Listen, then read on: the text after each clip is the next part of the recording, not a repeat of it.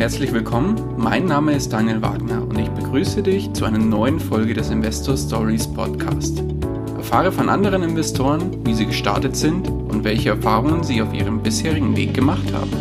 Lass dich von ihren Geschichten, Strategien und Vorgehen inspirieren und schreibe deine persönliche Investor Story.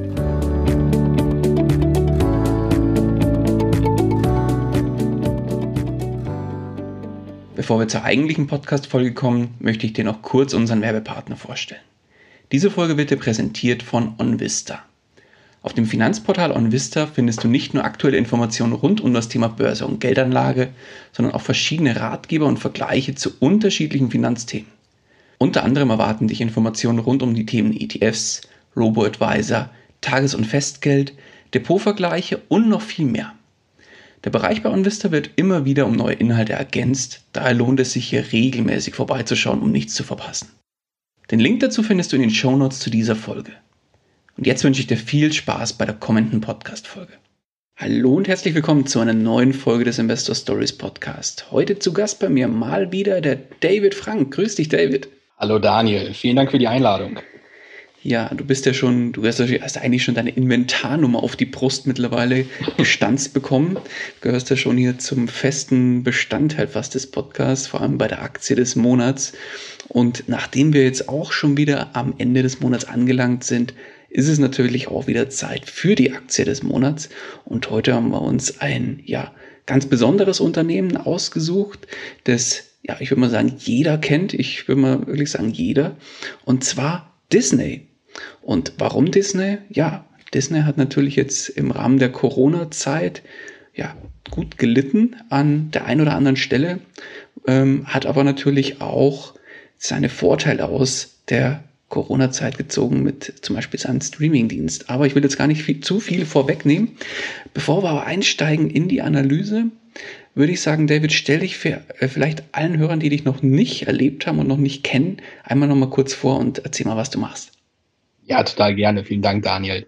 Ja, mein Name ist David Frank. Ich bin 34 Jahre alt und äh, blogge jetzt seit äh, 2017 auf der Website jungenrente.de über meinen persönlichen Weg zur finanziellen Freiheit, der maßgeblich dadurch bestimmt ist, dass ich in Einzelaktien investiere, in Einzelaktien wie eben Walt Disney, die sich auch in meinem Depot befinden. Und genau darüber wollen wir heute mit euch sprechen. Perfekt. Bevor wir jedoch in die Analyse selbst einsteigen, wie immer der kleine Disclaimer am Anfang.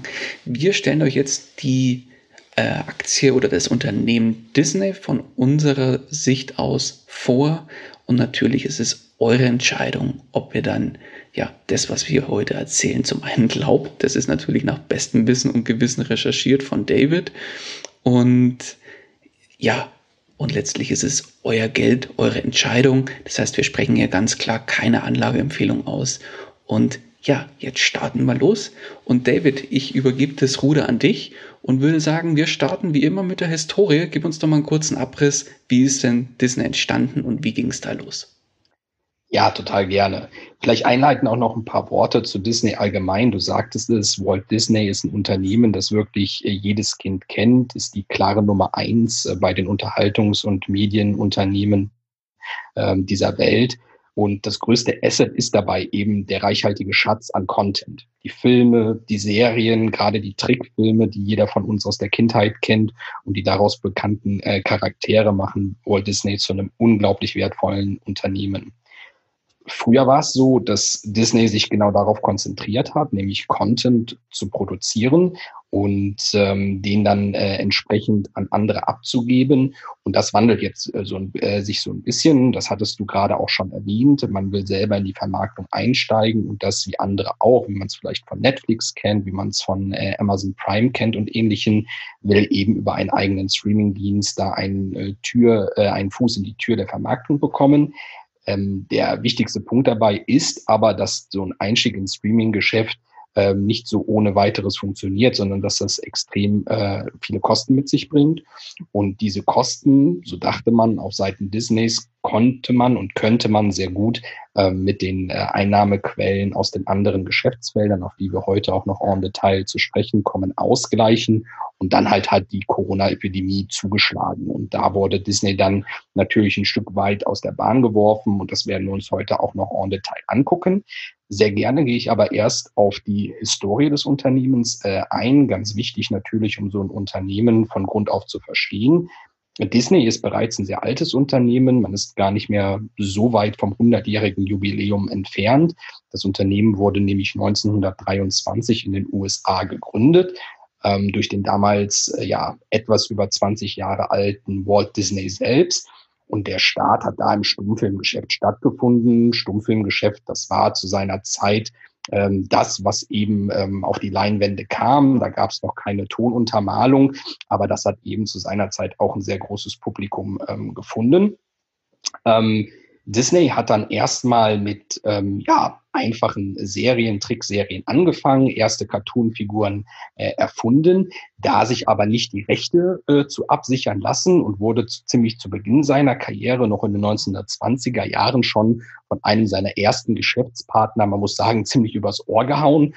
Und dem wurde damals seine erste große Cartoonfigur, die heute keine mehr was sagt. Da hat es sich wohl um einen Hasen gehandelt. Ich kannte den auch nicht, als ich den auf den Bildern gesehen habe.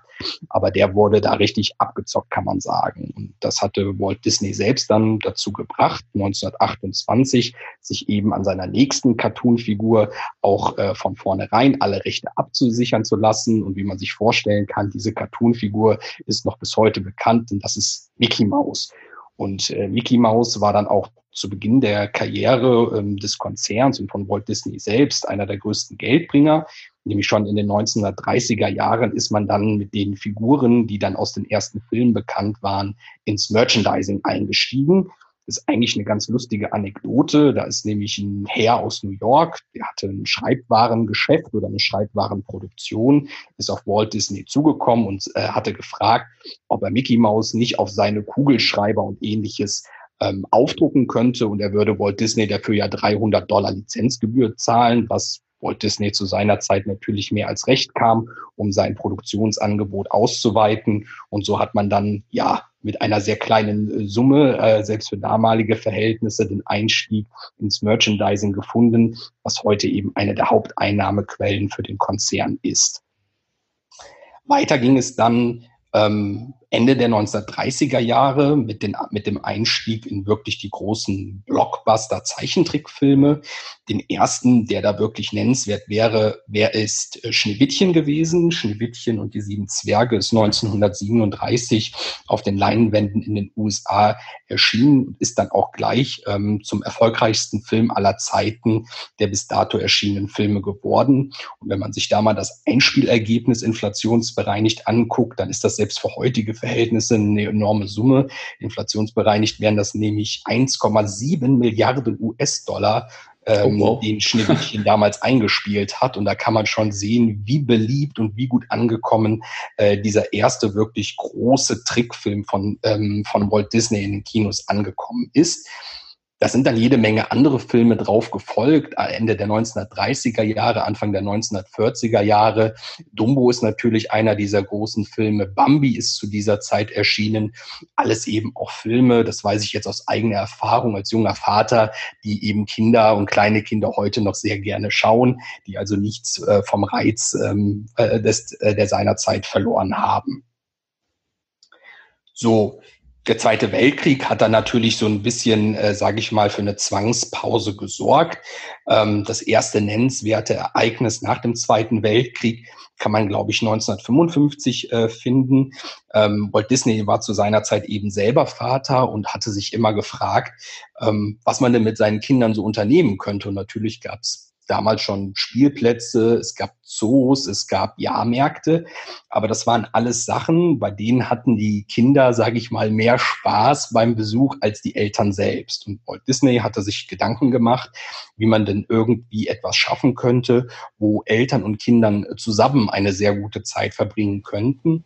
Und da ist die Idee für einen Ver äh, Vergnügungspark ähm, entstanden. Und so ist 1955 äh, dann äh, Disneyland in Kalifornien eröffnet worden. Und wie wir alle wissen, ist das auch eine relativ große Erfolgsgeschichte äh, geworden. Das hat sich natürlich dann kontinuierlich ausgeweitet. In den 1970er Jahren ist Disney World in Florida dazugekommen und dann eben auch die internationale Expansion. Wir kennen es seit den 1990er Jahren bei uns in Europa mit dem Disneyland in Paris. Bereits ein Jahrzehnt, Jahrzehnt zuvor ist ähm, Disneyland in Tokio eröffnet worden. Mittlerweile gibt es das Ganze auch in China und wahrscheinlich wird es in den kommenden Jahren und Jahrzehnten da weiter äh, ja, zu einer Expansion kommen und noch weitere wichtige Märkte für Disney mit diesen Disneylands und Disney Worlds und Disney Resorts erschlossen werden. Mhm, Wahnsinn. Ja, 1957 ist das Unternehmen dann an die Börse gegangen in New York. Ähm, 1940 hatte bereits die erste Anteilsausgabe äh, erf ähm, Erfolg. 1957 konnte man dann die Aktien erstmals international handeln. Und ja, so hat sich die Erfolgsgeschichte äh, fortgesetzt. Ab den 1980er Jahren ist man dann international stark expandiert. 1983 ist der erste eigene Disney-TV-Kanal dazugekommen. 1987 dann der erste eigene Disney Store. Und äh, ja, so hat man das Geschäftsfeld äh, stetig weiter diversifiziert. In den 1990er Jahren sind dann neben den ganzen Disney Parks, Disney Hotels und Disney Resorts auch die Disney Kreuzfahrtschiffe äh, dazugekommen.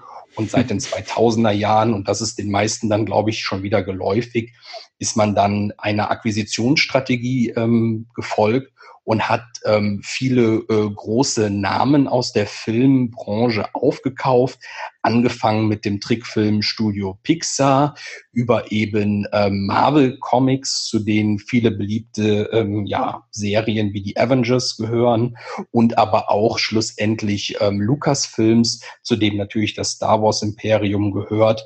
Und das ist natürlich, ähm, ja, sage ich mal, ein Teil dieser riesigen Content-Bibliothek, über die Disney dann heute verfügt und die Disney auch immer weiter ausweitet.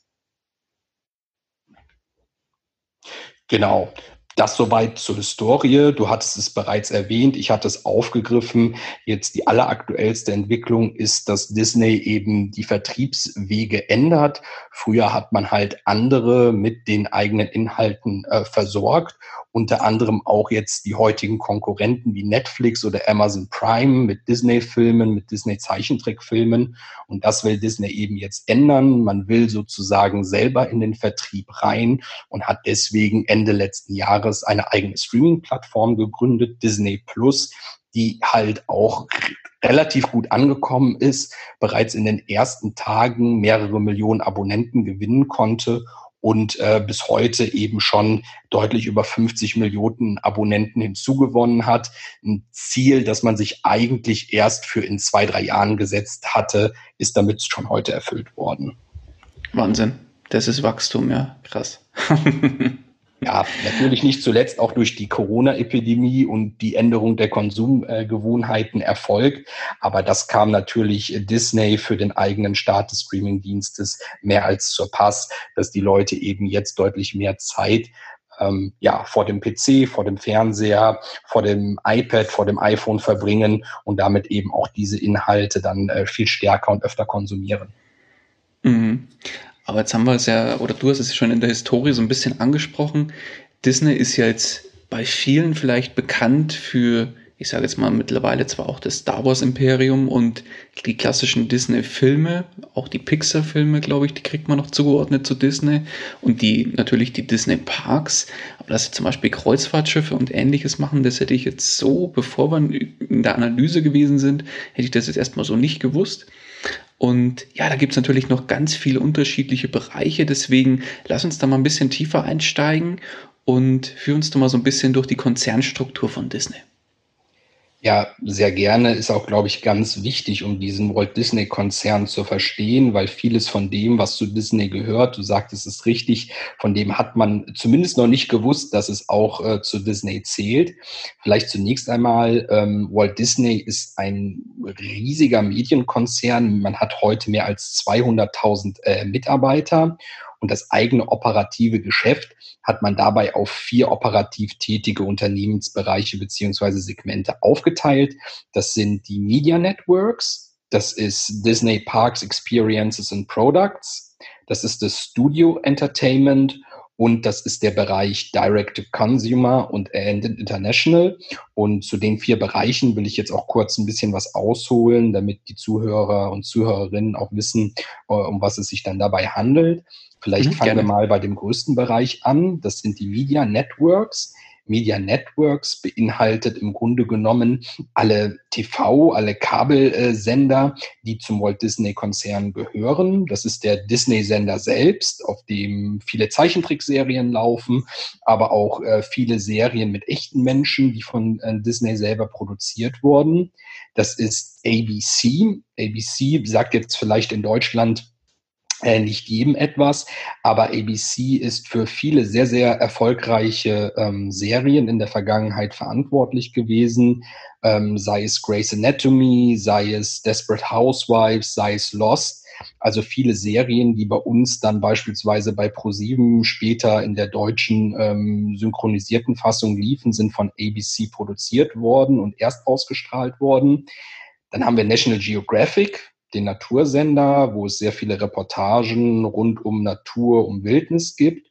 Und man hat den größten Pay-TV-Sender im Bereich Sport, ESPN, wo rund um die Uhr ähm, Sportevents übertragen werden, wo viele Boxkämpfe, Footballspiele, Baseballspiele, Basketballspiele äh, live übertragen werden und unglaublich ähm, ja, populär bei den US-Amerikanern äh, ist, ähm, die, die ja generell sehr sportfanatisch äh, sind. Und wie verdient Walt Disney Geld in diesem Segment? Primär eben über Einnahmen einerseits aus der Werbung, die man auf den eigenen Kanälen äh, schaltet und auf der anderen Seite über Lizenzgebühren. Ich sprach es an, wir in Deutschland kriegen die US-amerikanischen Serien meistens ja mit einem gewissen zeitlichen Verzug dann erst äh, auf den deutschen Sendern zu sehen, nachdem diese übersetzt worden sind. Und ähm, da ist es einfach so, dass ähm, Disney dann beispielsweise über ABC diese Inhalte natürlich nicht kostenfrei an ProSieben weitergibt oder RTL oder an wen auch immer, sondern dafür dann natürlich auch ähm, was mitverdienen möchte. Und das sind dann diese Lizenzgebühren, die am Ende des Tages anfallen. Das ist der Bereich Media Networks. Wir werden noch gleich auch, ähm, was die Zahlen angeht, sehen, dass das der ähm, ja, größte Bereich ist, ähm, den der Disney-Konzern ausmacht. Der zweite sehr große Bereich, ähm, das sind die Parks ähm, und alles, was damit äh, im Zusammenhang steht. Ähm, das sind einerseits Disney World, Disneyland, ich sprach es an, überall auf der Welt mittlerweile vertreten. Das sind die Kreuzfahrtschiffe, die unter der ähm, Kreuzfahrtlinie Walt Disney Cruise Line zusammengefasst sind. Also Luxus-Kreuzfahrtschiffe, äh, die eben genau auf, ähm, ja, maßgeblich muss man sagen, amerikanische Konsumenten, amerikanische Touristen äh, abzielen, die einfach eine gute Zeit, meistens in der Karibik, äh, verbringen wollen und dann eben vieles, was aus der Walt Disney Welt bekannt ist, auf diesen Kreuzfahrtschiffen wiederfinden. Und da ähm, ja, verdient Walt Disney vorrangig sein Geld, seine Umsätze natürlich durch äh, den Verkauf von Eintrittskarten und Hotelaufenthalten, aber natürlich, wie es in, im Tourismus üblich ist, auch über die Essens- und Getränkeverkäufe äh, in den Markt und dann natürlich auch über die Einnahmen aus den Kreuzfahrten, wo dann Touren und ähnliches vor Ort angeboten werden. Das war der zweite große Bereich. Dann gibt's den Bereich Studio Entertainment. Äh, Studio Entertainment bezieht sich auf die Produktion und Vertrieb von Filmen. Ähm, da gehören äh, natürlich zum einen Walt Disney zu, also Walt Disney ähm, äh, Pictures, die die ganzen Zeichentrickfilme äh, produzieren, die wir kennen, wie König der Löwen, wie Ariel, wie jetzt zuletzt Frozen und ähnliches. Dann gehört aber auch ähm, ähm, ja, Produktionsfirmen dazu, die eher, sage ich mal, erwachsenen äh, produzieren, wie 20th Century Fox, wie Marvel, wie Lucasfilm. Wir sprachen schon über Star Wars. Und da ist ähm, Disney halt mittlerweile eine Macht, auch wenn man sich anschaut, was da in diesem Bereich Studio Entertainment investiert wird in neue Inhalte, da kann im Grunde genommen kein anderer Studiokonzern weltweit mithalten, äh, was Disney da jedes Jahr ähm, reinbuttert um neue Contente ähm, zu produzieren, um eben neue Zuschauer zu finden und die Zuschauer, die man schon hat, zu behalten. Und der vierte Bereich, ähm, das ist jetzt interessant, das ist noch der kleinste Bereich, wie wir gleich an den Zahlen sehen werden, äh, der Bereich Direct äh, to Consumer, also der Direktvertrieb, worunter eben unter anderem der neue Streamingdienst Disney Plus fällt, aber auch Hulu, auch Hulu ist hierzulande eher weniger bekannt, in den USA aber schon recht verbreitet. Ein Streamingdienst, der anders als Disney Plus auch eher auf Erwachseneninhalte fokussiert ist. Und ESPN Plus. ESPN hatten wir eben schon. Das ist die Sportsparte des Disney-Konzerns. Und auch hier gibt es jetzt einen eigenen äh, Streamingdienst. Und genau mit diesen Streaming-Diensten möchte Disney versuchen, eben die etablierten Größen in der Branche, wie insbesondere Netflix, ähm, ja, äh, zu attackieren. Man hat gesehen, was bei Netflix da in den letzten Jahren möglich war. Mittlerweile ist Netflix, glaube ich, bei knapp 200 Millionen Abonnenten weltweit angekommen. Und das ist natürlich auch für den Disney-Konzern jetzt mit diesen drei ähm, Streaming-Plattformen Disney Plus, ESPN Plus und Hulu die Zielmarke, wo man hin möchte und äh, wo es dann auch zukünftig ähm, Geld zu verdienen gilt. Denn hier in diesem Segment sind deutlich höhere Wachstumsraten noch möglich für so einen großen Konzern wie Disney als in den altbekannten Bereichen. Mhm. Und in welchem Bereich gehören die äh, Merchandise-Geschichten dazu? Die Merchandise-Geschichten sind, glaube ich, in dem zweiten großen Bereich, nämlich bei Disney Parks, ähm, mit drin, weil Disney Parks beinhaltet eben nicht nur die Parks, sondern wird auch als Experiences and Products tituliert und diese Produkte sind halt genau äh, diese Figuren, die man insbesondere aus den Trickfilmen kennt und die ja insbesondere bei unseren Kiddies sehr gut ankommen. Ja, klar.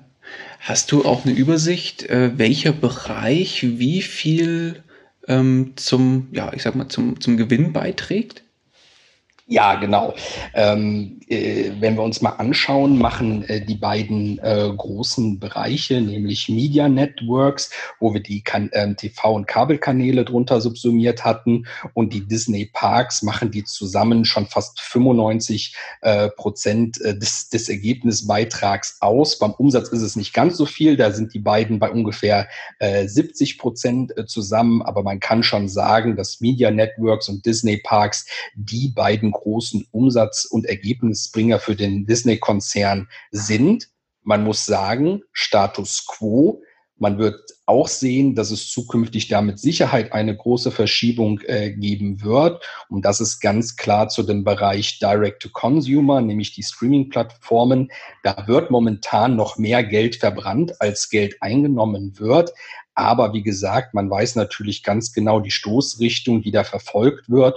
Und wenn sich das so fortsetzt, was anzunehmen ist, dass eben die Abonnentenzahlen weiter in die Höhe schnellen, dann ist es sehr gut möglich, dass schon in wenigen Quartalen eben hier ein dritter großer Umsatzbringer neben den Media Networks und den Disney Parks vorhanden ist, nämlich die Streaming-Plattform.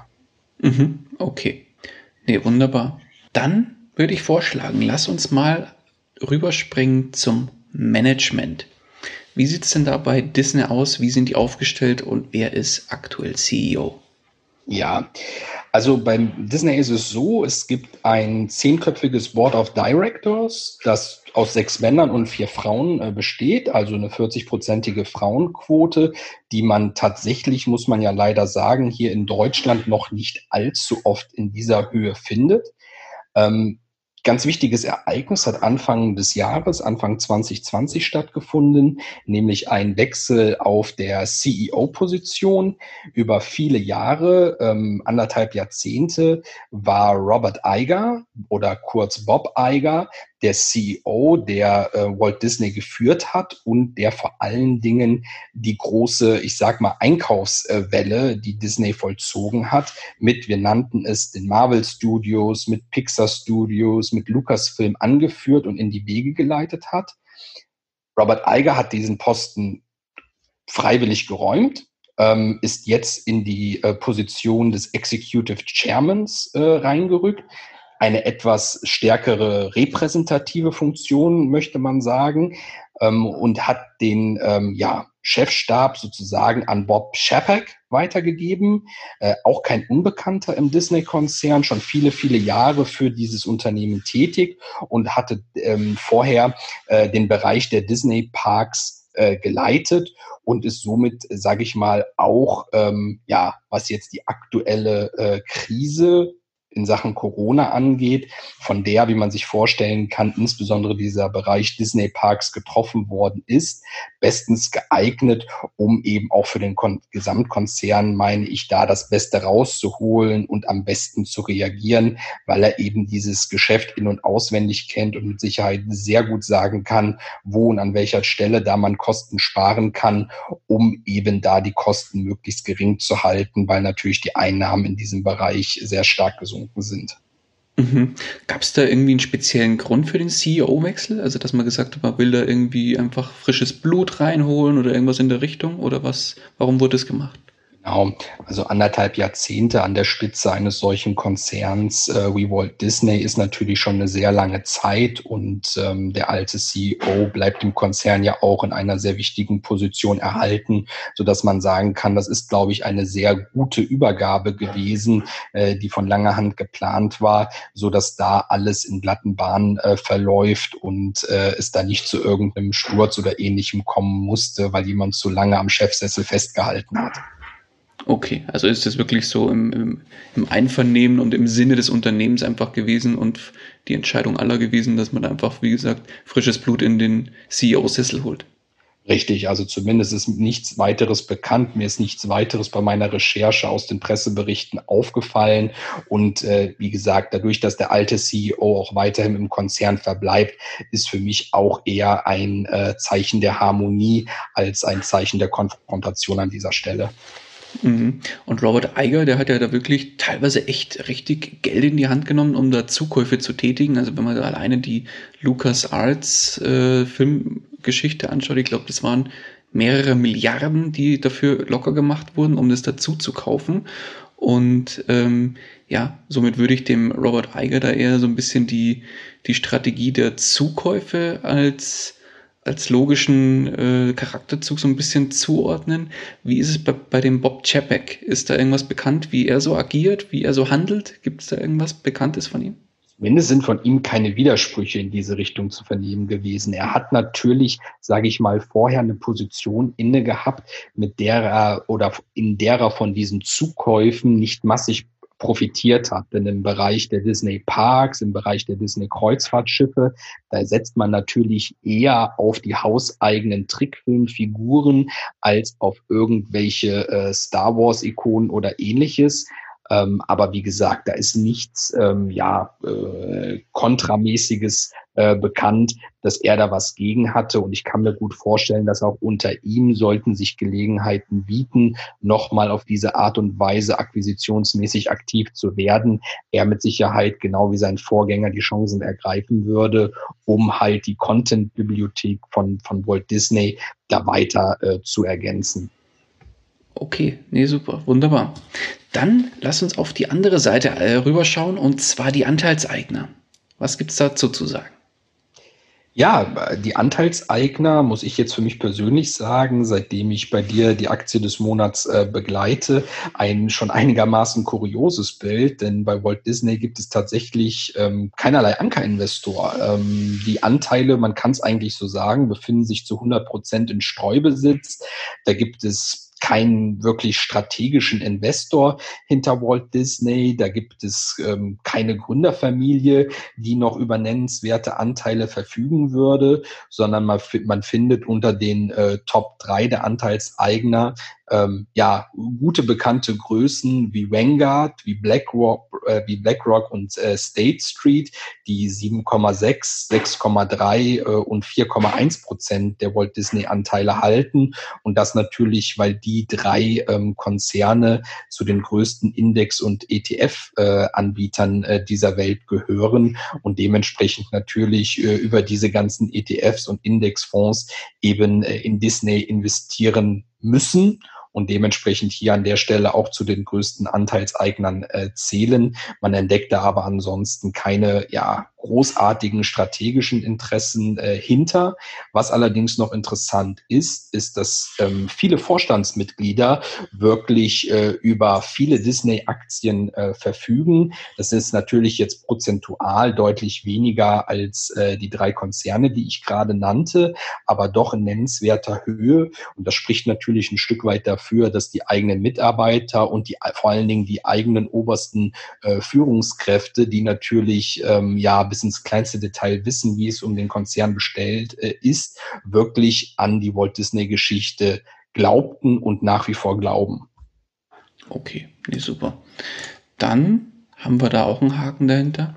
Dann lass uns mal zu dem sehr interessanten Thema der Konkurrenz kommen. Da Disney ja sehr, sehr breit vor allem aufgestellt ist, würde ich mal vorschlagen, wir gehen auch auf die einzelnen Bereiche mal ein, wie zum Beispiel Media Networks und so weiter und so fort. Da wird es in den einzelnen Bereichen unterschiedlichste Konkurrenten geben. Gib uns doch da mal einen Überblick. Ja, das ist tatsächlich schwierig bei Disney, weil ich glaube, Disney in seiner Form ist ähm, ziemlich einmalig auf dieser Welt, dass man äh, derart breit aufgestellt ist, dass es kein vergleichbares Unternehmen gibt, was so als direkter Konkurrent auszumachen wäre. Obgleich, du sagtest es richtig, in den einzelnen Teilbereichen natürlich schon ein harter Wettbewerb herrscht. Wenn ich mal mit dem größten Bereich der Media Networks anfange, sind da natürlich äh, die drei großen US-Sender zu nennen, die neben ähm, Disney existieren. Das ist NBC, das ist CBS und das ist Fox. Und ähm, diese drei Kabelanbieter ringen natürlich genauso wie Walt Disney, ähm, insbesondere mit seinem ähm, Kanal ABC, um die Gunst ähm, der Zuschauer, insbesondere in den USA, aber dann eben über die Weitergabe der Inhalte in aller Welt.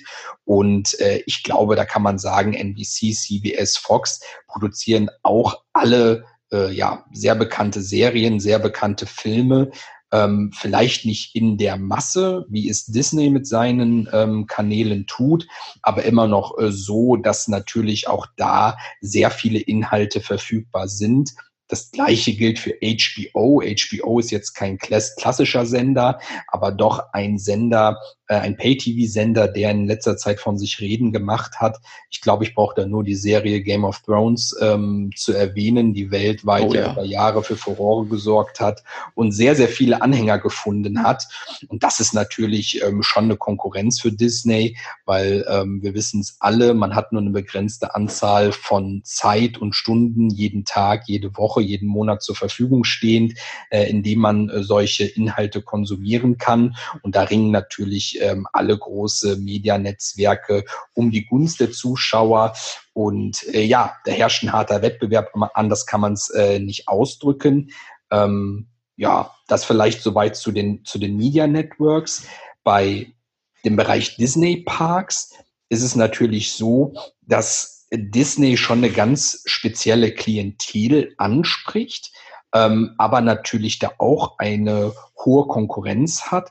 Einerseits in lokalen Vergnügungsparks, ähm, zum anderen dadurch, dass natürlich die Preise bei Disney eher im oberen Preissegment äh, liegen, wohingegen, ich weiß, ich kenne ja aus meiner Heimat das Phantasialand, das wird zwar allgemein auch als teuer verschrien, aber wenn ich eine Eintrittskarte dafür 50 Euro bekomme, ist es halt immer noch was anderes, als wenn ich nach, Dis in, nach Disneyland nach Paris fahre und da wahrscheinlich äh, ja, einen guten Happen drauflegen muss, um da überhaupt Eintritt gewährt äh, zu bekommen, ganz abgesehen von den Übernachtungskosten und so, die damit reinspielen würden. Mhm so einen richtigen Konkurrenten hat man nicht, weil es natürlich global gesehen eigentlich keine Vergnügungsparkkette gibt, die derart ähm, ja gut und regional gestreut vertreten ist, wie es Disney an dieser Stelle ist. Aber wie gesagt, lokale Konkurrenten gibt es mit Sicherheit. Das Gleiche gilt für Hotels und Ressorts äh, natürlich, äh, insbesondere diejenigen, die kinderfreundlich sind. Äh, es gibt natürlich verschiedene Clubs. Ähm, gerade hier in Europa sind natürlich einige bekannt, wo man gerade mit Kindern sehr schöne Cluburlaube verbringen kann, die auch eher dem hochpreisigen Segment äh, zuzuordnen sind. Das Gleiche gibt es in den USA auch. Und das wären wahrscheinlich hier so am ehesten die Konkurrenten von Disney. Und dann gibt es natürlich im Kreuzfahrtbereich die großen globalen Kreuzfahrtgesellschaften, die gerade jetzt in der äh, Corona-Krise viel Aufmerksamkeit erfahren haben, sei es Karneval, sei es Norwegian Cruises, die natürlich auch hier in dem Gebiet, wo die Disney Cruise Lines unterwegs sind, ähm, ja, auf den gleichen Strecken eben auch Kreuzfahrten anbieten und da natürlich in einem direkten Konkurrenzverhältnis zu Disney stehen. So, dann kommen wir zu den etwas kleineren Bereichen. Das wäre zum einen Studio Entertainment. Natürlich, das kennt jeder, der äh, regelmäßig ins Kino geht oder Filme im Fernsehen sieht oder auf Streaming-Plattformen. Ähm, wenn die Filme losgehen, dann sieht man immer anfangs, von wem der Film sozusagen gedreht worden ist. Und da gibt es natürlich nicht nur 20th Century Fox oder Walt Disney, sondern viele andere. Ich nenne jetzt einfach mal ein paar. Zum einen ganz bekannt Universal Pictures. Das ist das Studio von Comcast, einem anderen großen amerikanischen Unternehmen. Es gibt Paramount Pictures von Viacom, ebenfalls ein großer amerikanischer Kabelkanal. Es gibt Warner Brothers Studios, die mittlerweile zu dem US-amerikanischen Telekommunikationsunternehmen AT&T gehören und natürlich auch eine Masse an Filmen abdrehen und produzieren. Und zuletzt äh, würde ich hier in der gleichen Riege Columbia und äh, TreeStar Pictures nennen. Das sind die beiden äh, Studios von äh, Sony aus Japan, die eben auch, wie gesagt, auf sehr, sehr viele äh, Filme äh, kommen, die jedes Jahr neu gedreht werden. Und da würde ich jetzt auch nicht ausmachen können, dass es da irgendwie einen klaren Spitzenreiter unter den Studios gibt. Die produzieren meines Erachtens nach alle gute Inhalte und konkurrieren dementsprechend natürlich auch alle um die gleiche Zuschauerriege, die dann in die Kinos die Filme anschauen kommt oder sich die eben äh, im Streamingdienst entsprechend runterlädt. So, und dann sind wir beim letzten Bereich und für mich eigentlich der spannendste Bereich, äh, dem äh, Direct-to-Consumer-Segment. Äh, und da ist natürlich äh, ganz klar Netflix ähm, der Konkurrent Nummer eins und eigentlich auch, so muss man sagen, das Vorbild äh, für Walt Disney. Denn Netflix hat vorgemacht, wie es gehen kann, wie man mehrere Millionen und inzwischen schon hunderte Millionen Abonnenten für sich mit Fremdinhalten, aber auch mit eigenproduzierten Inhalten äh, für sich gewinnen kann. Und Netflix war es natürlich auch, die Disney da jetzt mit der Zeit in Zugzwang gebracht hat, um eben einen eigenen Streamingdienst aufzubauen. Auf der anderen Seite darf man nicht vergessen, Netflix ist natürlich nicht der einzige Streamingdienst, den es gibt. Natürlich hat auch Amazon einen eigenen Streamingdienst mit Amazon Prime im Angebot, der mittlerweile ja auch nicht nur Fremdinhalte zeigt, sondern der eben auch eigene Serien, eigene Filme mit einem sehr hohen Qualitätsanspruch verfilmt. Und natürlich ist auch da eine Konkurrenz gegeben äh, zu Walt Disney, wobei man sagen muss, ähm, das ist mir jetzt auch in meiner Recherche aufgefallen, wenn es wirklich ähm, Vergleiche gibt, dann wird eben Walt Disney mit der neuen Streaming-Plattform Disney Plus eigentlich immer in direkten Vergleich zu Netflix gesetzt. Und das ist eben das große Zielbild, wohin man auch als ähm, Disney-Konzern möchte. Mhm. Okay. An dieser Stelle möchte ich dir einen weiteren Werbepartner von uns vorstellen, und zwar die Buchhaltungssoftware Zefdesk. Dahinter verbirgt sich ein cloudbasiertes Buchhaltungsprogramm für Selbstständige, kleine Unternehmen und Freiberufler. Mithilfe von Zefdesk kannst du deine laufende Buchhaltung jederzeit und von überall bewältigen. Und das Ganze funktioniert bequem über den Browser oder die Zefdesk-App. Nützliche Funktionen wie die automatische Belegerfassung, Angebots- und Rechnungserstellung, Schnittstellen zum Steuerberater und Finanzamt, dem integrierten Online-Banking und noch viel mehr erleichtern dir die Arbeit ungemein. Und jetzt kommt das Beste. Du kannst Zefdesk 14 Tage kostenlos testen. Und als Hörer des Investor Stories Podcast erhältst du zusätzlich einen weiteren Monat geschenkt. Gib hierfür einfach nach der ersten Testphase den Code Investor Stories 100 ein. Den Link zur Aktion und weitere Informationen zu Zefdesk findest du unter investor-stories.de slash Zefdesk oder in den Shownotes zu dieser Podcast-Folge. Aber jetzt hast du schon einiges an Konkurrenz genannt und die einzelnen Bereiche gut aufgeführt. Und ja, jetzt haben wir eigentlich schon ein paar Sachen immer wieder angesprochen, aber lass uns nochmal vielleicht auf die ganz konkreten Wettbewerbsvorteile eingehen, die du jetzt persönlich bei Disney siehst. Ja, eigentlich sind es für mich nur zwei, um ehrlich zu sein, aber zwei sehr große. Der erste Wettbewerbsvorteil, ich kann es vielleicht mal einfach im Englischen ausdrücken, ist Content is King. Also der Inhalt ist König. Und wenn es rein um die Inhalte geht, die ein Konzern auf der Welt sein eigen nennen kann, dann ist Walt Disney für mich die absolute, klare, unumstrittene Nummer eins.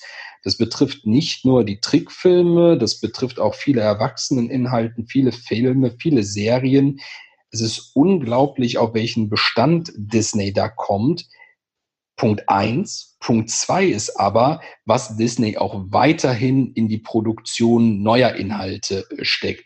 Ich habe während meiner Recherchen eine Auflistung äh, gesehen, in der dann eben die einzelnen Studios genannt worden sind und was diese jedes Jahr äh, in ihre Inhalte stecken. Ich weiß die Zahlen nicht mehr ganz genau. Ich weiß nur noch, um wie viel höher der Balken von Disney war, wie von allen anderen zusammen. Und äh, da wird eben ganz klar äh, und ähm, deutlich, dass äh, Disney sich nicht auf seinem Bestand ausruht. Also nicht nur die Inhalte, die bereits in der Vergangenheit abgedreht worden sind, sondern sondern ganz klar hier auch auf neue Inhalte setzt. Neue Inhalte, die möglicherweise nicht ganz neue, ich sag mal, Universen erschließen, sondern auf vielem aufsetzen, was vielleicht schon da gewesen ist. Das können Fortsetzungen von ähm, beliebten und populären Filmen sein. Das können aber eben auch Prequels, Sequels von Sachen wie Star Wars, wie von den ganzen Marvel-Comics sein, wo Disney eben in der Vergangenheit schon sehr gutes Geld mit verdient hat und wo man mit Sicherheit auch zukünftig weiterhin sehr gutes Geld mit verdienen kann.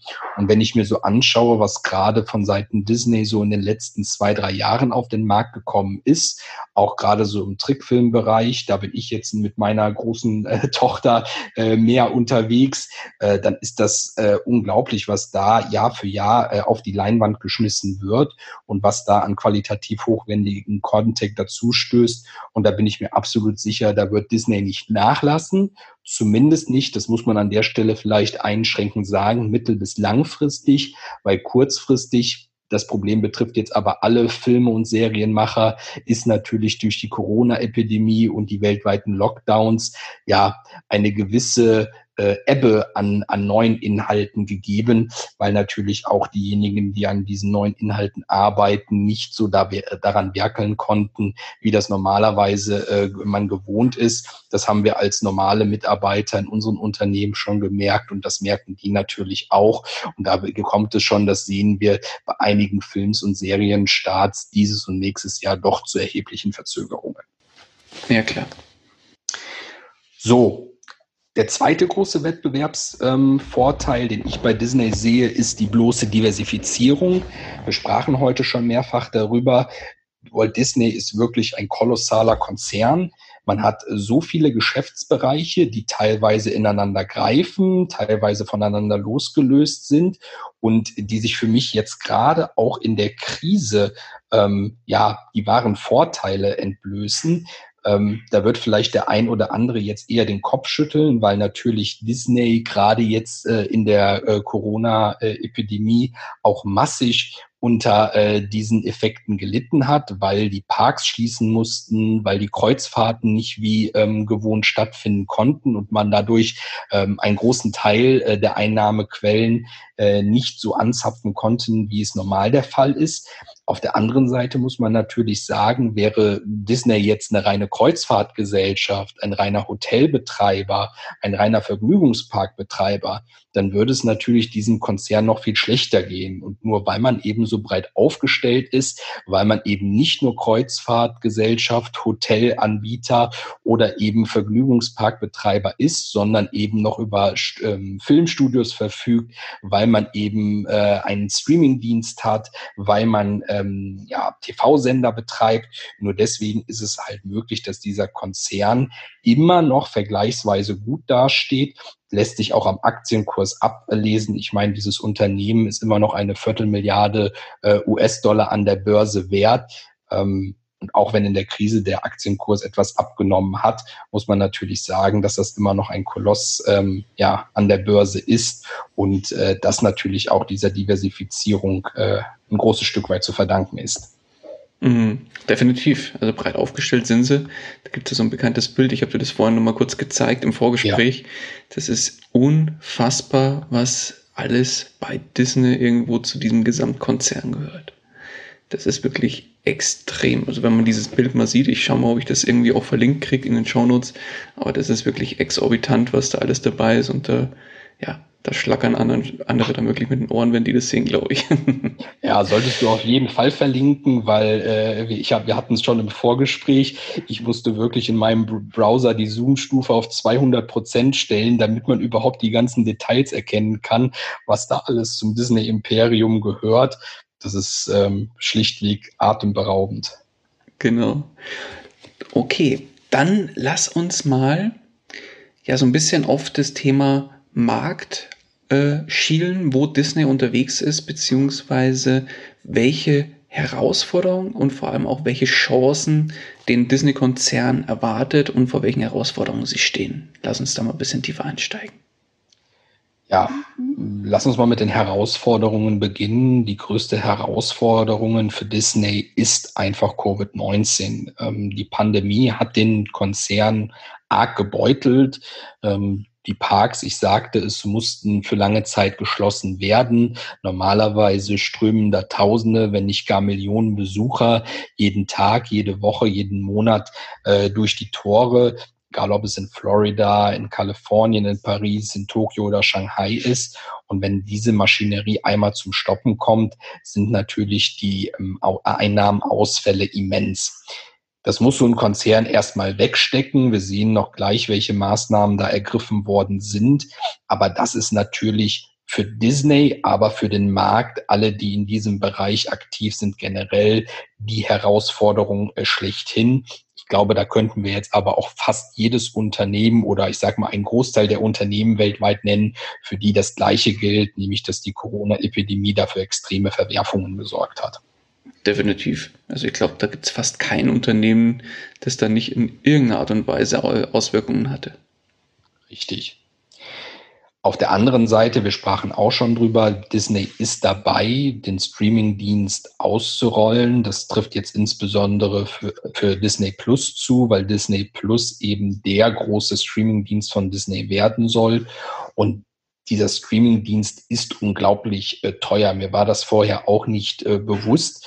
Äh, ich habe gedacht, dann stellt man da ein paar ITler ein, die dann irgendwie äh, einen schönen Server programmieren und da den ganzen Inhalte draufladen und das muss dann einfach nur groß genug sein, um zum Laufen gebracht zu werden. Das kann ja schon nicht so viel kosten, wenn man sich jetzt mal anschaut äh, in den ähm, in den ähm, Gewinn- und Verlustrechnungen, in den Cashflow-Rechnungen, was da tatsächlich zu Buche schlägt.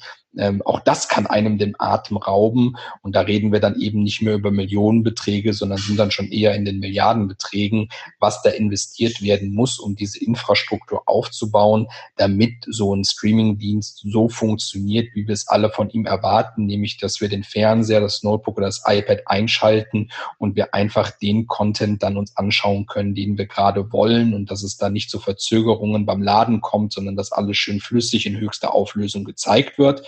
Und das ist tatsächlich etwas, das hat Netflix beispielsweise und auch Amazon Prime natürlich Disney voraus. Bei denen steht die Infrastruktur, die muss jetzt nur peu à peu erweitert werden, wenn zusätzliche Abonnenten hinzukommen. Disney stand natürlich bis vor zwei Jahren, bis diese Idee für Disney Plus geboren wurde, da ganz am Anfang und musste diese ganzen Kosten eben in kürzester Zeit stemmen und ist auch immer noch dabei, diese Kosten zu verkraften. Mhm. Und deswegen schlägt es wahrscheinlich auch entsprechend ja negativ in den Zahlen auch äh, sich wieder oder zeigt sich da drin wieder. Absolut, das werden wir auch gleich sehen. Ähm, in vielen Bereichen, was das Zahlenwerk angeht, ähm, wird dies deutlich, natürlich jetzt noch umso imposanter, als dass auch die Corona-Epidemie natürlich ihr Übriges dafür tut, dass die Auswirkungen des Aufbaus des Streamingdienstes da noch eklatanter sind als ursprünglich geplant. Mhm. Was ich da halt ganz spannend finde, ist und was ich auch glaube, dass Disney das machen wird. Also zum Beispiel Netflix und Amazon Prime haben ja unfassbar viele Eigenproduktionen. Und es gibt ja durchaus viele, viele Fans von bestimmten Fernsehserien. Und wenn ich da jetzt mal so alleine mich anschaue, ich, ich mag zum Beispiel total gern diese Marvel-Serien, die jetzt gerade auf Netflix noch laufen, noch ähm, weil ich denke mal, dass dieses wirklich auf kurz oder lang dann von Netflix verschwinden will und exklusiv auf Disney Plus zu sehen ist. Und vor allem, wenn die dann da ganz klassisch und strategisch rangehen und neue Serien, sage ich mal, aus dem Marvel-Universum ganz exklusiv auf Disney Plus zur Verfügung stellen, dann wird es da auch nochmal einen ordentlichen Sprung an Zuwächsen geben, die da wirklich da, glaube ich, auch hinwechseln oder vielleicht auch zusätzlich sich Disney Plus holen werden, nur wegen der ein oder anderen Serie, die dann nur da exklusiv drauf läuft. Ich bin absolut sicher, dass das so kommen wird. Man konnte das schon bei den ähm, Trickfilmen und Trickserien beobachten, dass Disney genau diese Strategie verfolgt. Bis vor einiger Zeit waren diese nämlich noch bei beispielsweise Netflix äh, einsehbar. Das ist äh, seitdem bekannt wurde, dass Disney Plus an den Start geht, eben nicht mehr der, der Fall. Genau aus diesem Grund. Man will sich natürlich die Zuschauerschaft exklusiv für sich sichern. Und das ist natürlich auch schon trotz aller Herausforderungen ein gutes Stück weit gelungen. Ich sagte es mittlerweile deutlich über 50 Millionen Abonnenten, die Disney Plus weltweit beziehen. Das ist natürlich schon mal eine echte Hausnummer. Das ist noch nicht Netflix-Niveau. Da ist noch ein ganzes äh, Stück Luft für Disney nach oben. Aber ich glaube, wenn solche Entwicklungen einsetzen, dass eben auch andere Bereiche und wo wir nicht mehr nur über Trickserien sprechen, sondern eben über auch Sachen, die vielleicht dich und mich dann eher interessieren, ähm, äh, dazu kommen, die exklusiv nur noch auf Disney zu sehen sind, dann wird, glaube ich, die Zuschauerschaft da nochmal einen ganz schönen Sprung nach oben machen. Definitiv. So, vielleicht noch zum Abschluss der Herausforderungen, die der dritte Punkt, den ich ausgemacht habe, und zwar ist das die Sportsparte, das ist ESPN. ESPN ist lange Zeit ein Selbstläufer gewesen. Ich sprach es an, die, gerade die US-Amerikaner sind sehr sportverrückt und äh, das kennt man selber aus vielen Filmen und Serien, wo Amerikaner häufig vom Fernseher sitzen und sich dann gerade das aktuelle Baseball- oder Basketballspiel äh, anschauen. Doch ähm, ja, auch da gibt es einen Wandel in der Gesellschaft anscheinend in den USA. Zumindest sind nicht mehr so viele Menschen bereit, für diesen Pay-TV-Sender ESPN Geld monatlich auszugeben, zumindest nicht nicht die Höhe an Rate, die da bisher abverlangt äh, worden ist. Und ähm, auch da ist es natürlich so, dass wieder die Corona-Epidemie, ich will es schon fast gar nicht mehr nennen, aber auch ein Stück weit mit reinspielt. Denn natürlich, was ist passiert? Durch Corona sind natürlich viele Sportevents so nicht zustande gekommen. Äh, wenn ich mir alleine meine Lieblingssportveranstaltung, ich bin großer Formel 1-Fan, die Formel 1-Saison hat jetzt gerade erst mit Monaten Verzug angefangen, ähm, begonnen hat wenn ich mir Radsport angucke, Tour de France normalerweise fest in meinem Kalender äh, für den Sommer eingeplant, komplett gestrichen worden. Äh, ähnliches äh, gilt halt äh, für Olympia und Co., für, für die großen Fußball-Events, die dieses Jahr äh, angesetzt waren. Und da leidet natürlich dann gerade so ein Sportsender, der natürlich darauf setzt, immer neue Events zu zeigen und nicht die x-te Wiederholung vom letzten NBA-Spiel zwischen den Chicago Bulls und weiß ich nicht wem ähm, der leidet natürlich dann überproportional. Und da muss man sagen, ist natürlich für Disney ein gewisses Problem da, weil das bislang wirklich eine Cash-Cow war und äh, diese Cash-Cow so in dieser Form wahrscheinlich jetzt beschleunigt durch Corona ähm, in Zukunft nicht mehr so vorhanden sein wird. Okay. Dann lass uns überspringen zu den Chancen. Welche siehst du da? Ja, Chancen setzen natürlich immer auf den Herausforderungen an. Das haben wir bei unseren letzten Analysen immer schon gesehen und nicht anders ist es jetzt bei Walt Disney auch.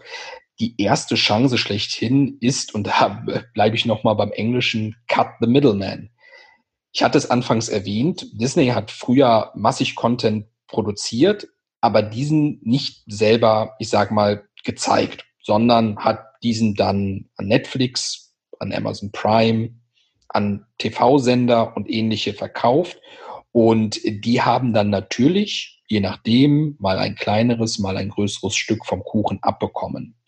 Und genau da will Disney natürlich jetzt mit seinem Streaming-Angebot ansetzen, dass man den Middleman, also den Mittelmann, nicht mehr hat sondern dass man eine direkte Beziehung zum Endkunden aufbaut über die Streaming-Dienste und dann die exklusiv produzierten Inhalte direkt bei diesem zeigen kann, was natürlich einerseits zum Vorteil hat, dass man ähm, mehr verdient. Man muss niemanden mehr bezahlen, der irgendwie äh, in der Wertschöpfung ähm, dazwischen steht.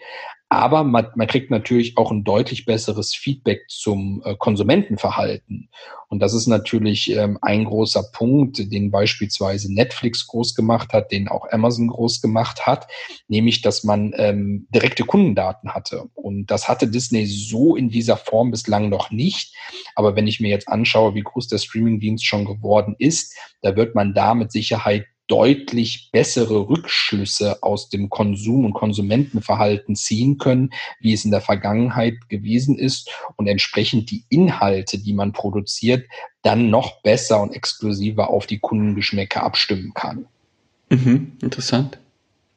Ja, und der zweite Punkt ist, ähm, es ist eine Chance, es ist eine Herausforderung. Ich sehe es mehr als Chance. Das ist der Punkt. Früher war Disney eine Cash-Cow. Man musste eigentlich gar nicht so viel Geld investieren, äh, um wirklich unglaubliche Gewinne zu erwirtschaften. Die Gewinne lagen zuletzt, nur um ein Gefühl dafür zu geben, bei um die 15 Milliarden US-Dollar im Jahr. Also eine schier unglaubliche Größe, die da ähm, jedes Jahr als Ertrag angefallen ist.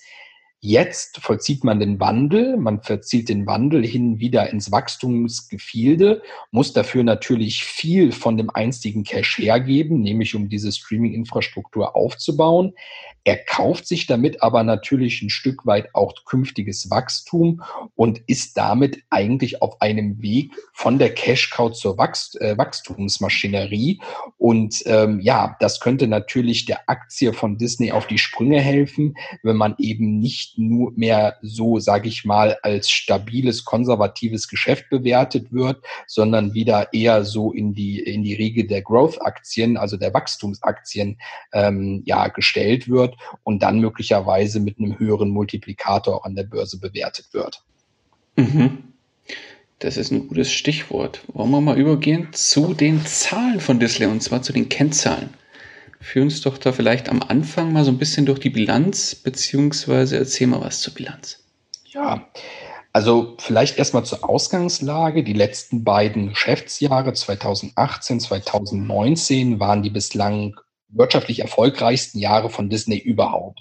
Ich sprach es an, 15, 14, 15 Milliarden US-Dollar Gewinn jedes Jahr eingefahren. Unglaubliche Größen, selbst für Walt Disney, die schon einiges in den Vorjahren gewohnt waren und regelrecht verwöhnt. Aber das waren nochmal neue Sphären, in die man da vorgedrungen ist. Jetzt ist es natürlich so, wir sprachen das schon mehrfach an, deutlich höhere Ausgaben für höheres Wachstum in der Zukunft, um dieses eben zu befördern.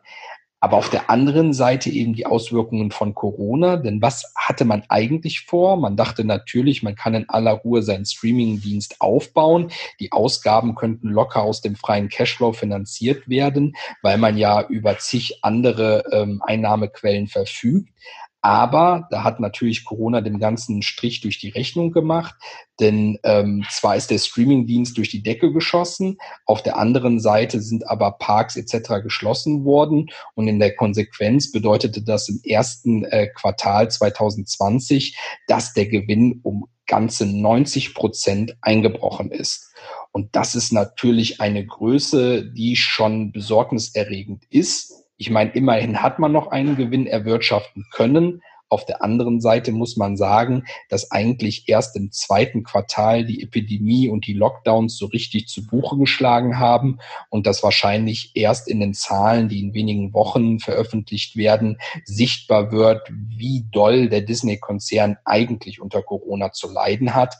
Und da ist natürlich die Strategie nur zum Teil aufgegangen. Zwar hat man jetzt den Streamingdienst deutlich schneller als geplant ausbauen können. Ich glaube, das hat alle Hoffnungen, die man einstmals gehegt hat, deutlich überstiegen.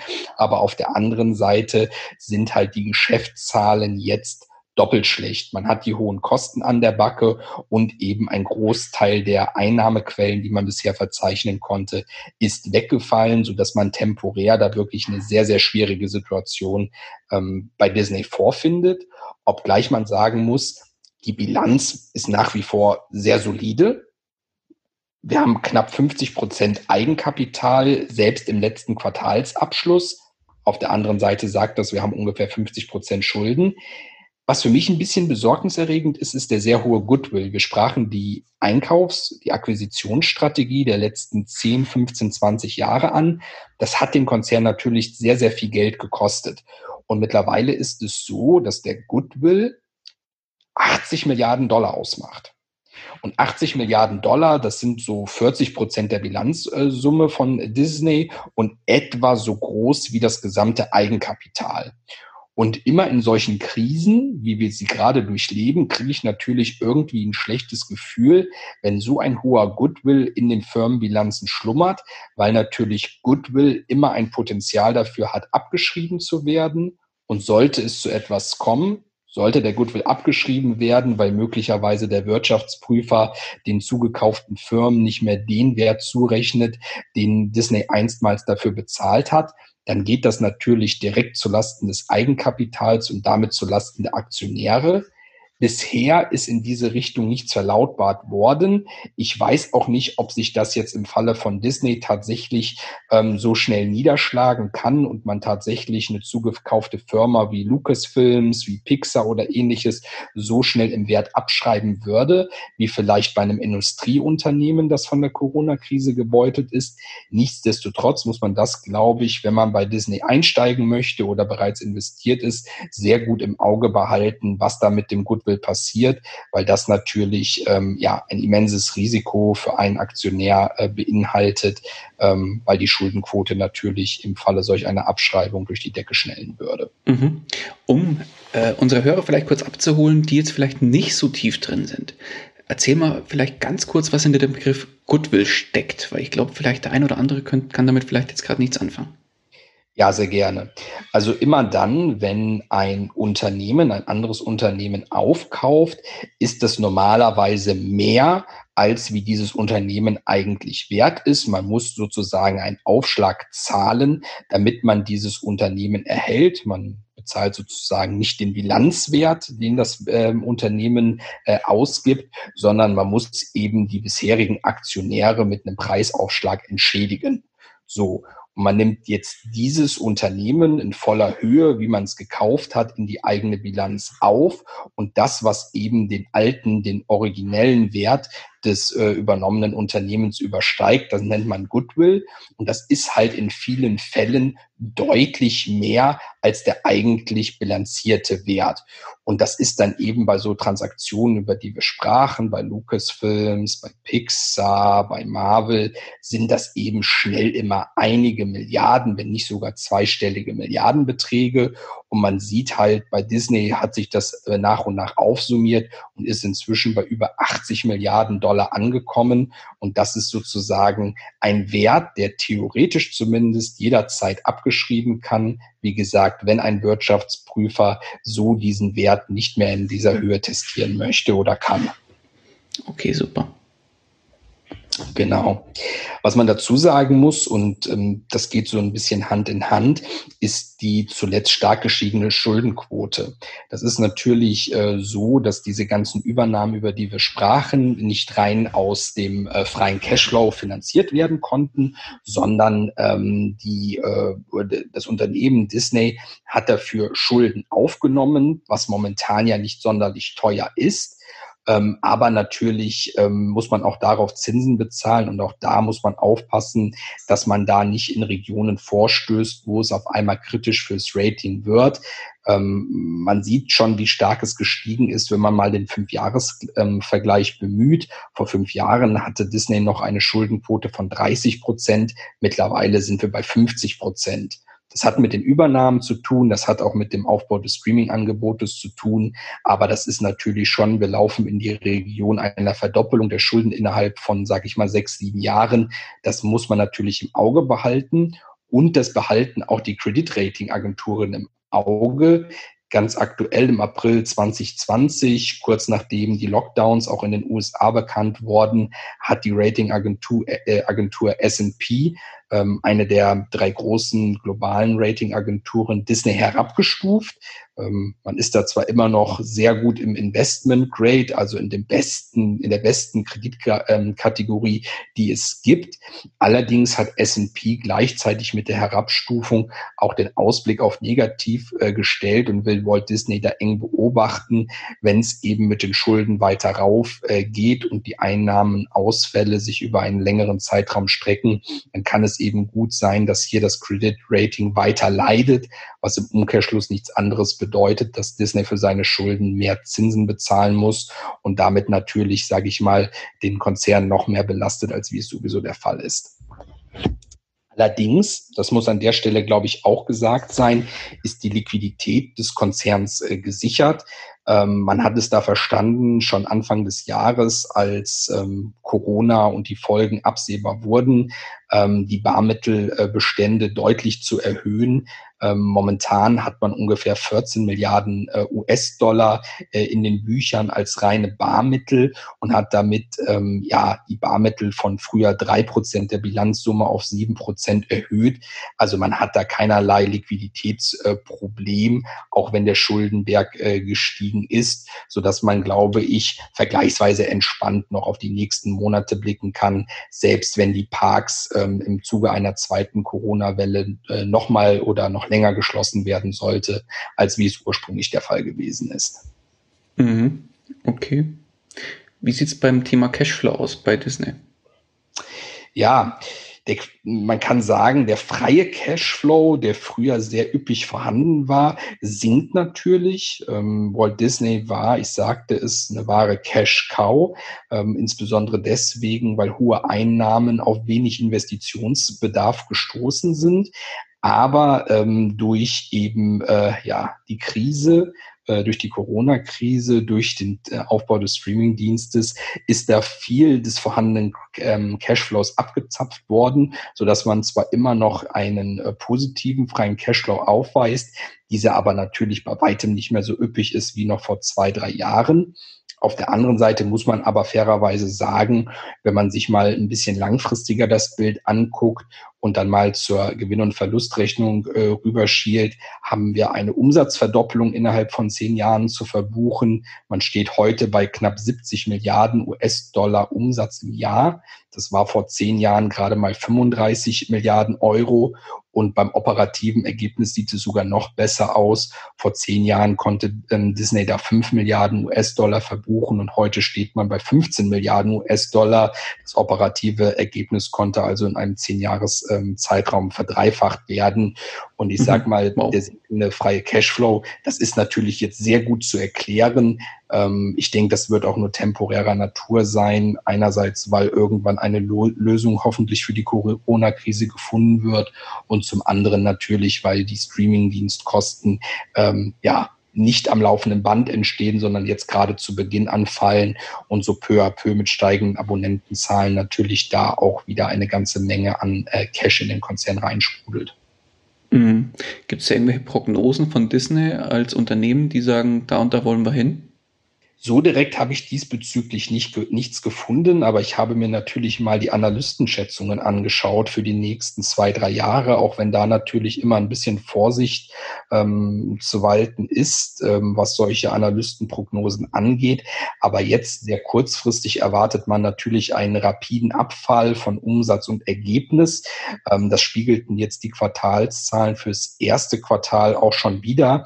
Ich denke, das werden wir auch zumindest im zweiten Quartal noch genau genauso wiederfinden. Von daher ähm, kann ich mir sehr gut vorstellen, dass die Analystenprognosen, die angepassten, auch so in etwa zutreffen werden. Allerdings geht man auch hier von einer sehr V-förmigen Erholung aus. Also sollten die Lockdowns tatsächlich ähm, ja aufgehoben werden oder aufgehoben bleiben äh, können und sollten wir nicht zu einer schweren zweiten äh, Welle der Corona-Epidemie kommen, dann wird damit gerechnet, dass Disney sehr schnell in Richtung altes Umsatz- und Gewinnniveau zurückkehrt, möglicherweise sogar etwas ähm, darüber hinaus sogar, wenn der Streamingdienst ähm, weiterhin so gut laufen sollte und die Parks und äh, die Kreuzfahrten dann wieder so stattfinden können, wie es einstmals der Fall gewesen ist und äh, Disney dann mittel- und langfristig vielleicht sogar als großer Profiteur aus der Krise hervorgeht.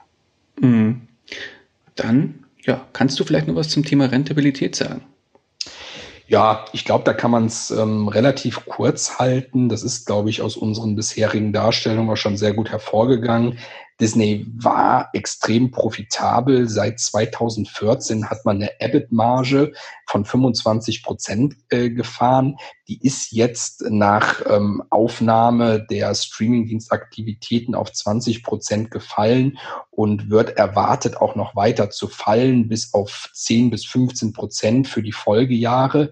Ähm, immer noch ein guter Wert allgemein, äh, wenn man es beispielsweise mit einem Industrieunternehmen vergleicht. Natürlich nicht mehr das, was man bei Disney einstmals vorgefunden hat. Ähm, aber ich denke, wenn man da als mittel- bis langfristig orientierter Aktionär an die Sache drangeht, dann darf man, glaube ich, gut und gerne davon ausgehen, dass die Margen und die Rentabilität von Disney da auch irgendwann wieder auf das Niveau zumindest 20 Prozent zurückkehren, wenn nicht nochmal 25 Prozent sehen. Steht aber natürlich in den Sternen, wann es soweit sein wird und ist natürlich auch keine Garantie dafür, dass der Aktienkurs ähm, ja schon innerhalb von ein bis zwei Jahren die alten Höchstniveaus wiederfindet. Vielleicht noch ein ganz äh, interessantes ähm, ja, ähm, Bild. Disney ist momentan ungefähr 100 Euro je Aktie an der Börse wert, wird für 100 Euro je Aktie gehalten. Der Höchststand war bei 140 Euro, ja, vor der Corona-Krise. Also sind wir jetzt tatsächlich noch so gute 40 Prozent von dem alten Höchststand entfernt. Das ist noch eine ganze Menge Aufholarbeit, die da geleistet werden muss. Wenn man auf der anderen Seite sieht, dass viele Tech-Konzerne momentan schon wieder zu Rekordständen gehandelt werden, hat Disney da auf jeden Fall noch jede Menge Aufholbedarf, aber mit Sicherheit auch erklärbar, weil man natürlich die Krise an der Stelle noch nicht überwunden hat. Hm. Okay, dann zum Abschluss lass uns nochmal kurz einen Blick auf die Dividende machen von Disney selbst. Disney selbst schüttet ja eine Dividende aus. Wie sieht es mit dem Thema Dividendenpolitik aus bei Disney? Ja, man muss sagen, Disney hat bislang eine Dividende ausgeschüttet.